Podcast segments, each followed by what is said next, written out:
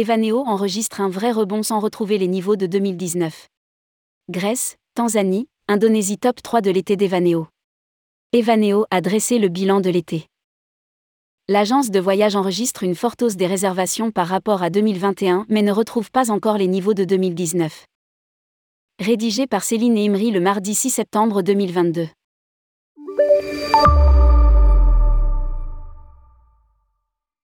Evaneo a présenté un bilan de ses réservations pour l'été 2022 juillet et août dans un communiqué de presse. Sur le marché français, l'agence de voyage enregistre une hausse de 141% des réservations en juillet par rapport à 2021 et plus 157% pour le mois d'août. Nous n'avons pas encore retrouvé le niveau atteint en 2019 mais cet été marque, pour la première fois depuis la crise Covid, un vrai rebond du tourisme. Explique Éric Labonardière, fondateur d'Evaneo.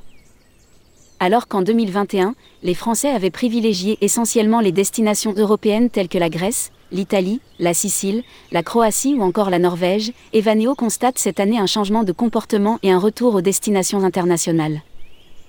Evaneo, le top 10 des destinations internationales les plus visitées par les Français en août 2022. 1. Grèce. 2. Tanzanie. 3. Indonésie. 4. Italie. 5. Canada. 6. Portugal. 7. USA.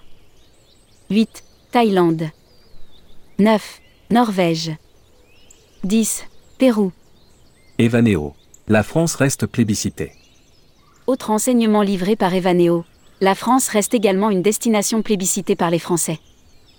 30% des voyageurs qui ont choisi l'Hexagone pour la période estivale 2022 sont des familles avec enfants et 30% sont des couples de plus de 60 ans. La Corse, la Bourgogne-Franche-Comté et la Bretagne ont été les régions les plus réservées.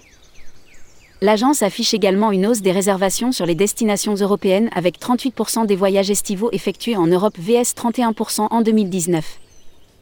Le panier moyen du séjour a augmenté de 20% par rapport à 2021. Cela se justifie notamment par le choix de destinations plus lointaines, l'augmentation de la durée de séjour, plus un jour vs 2021, et en partie par l'inflation. Cette année encore, les réservations se sont faites tardivement. Les Français ont réservé leur séjour en avril, mais alors qu'en 2019 la tendance était à la réservation dès janvier.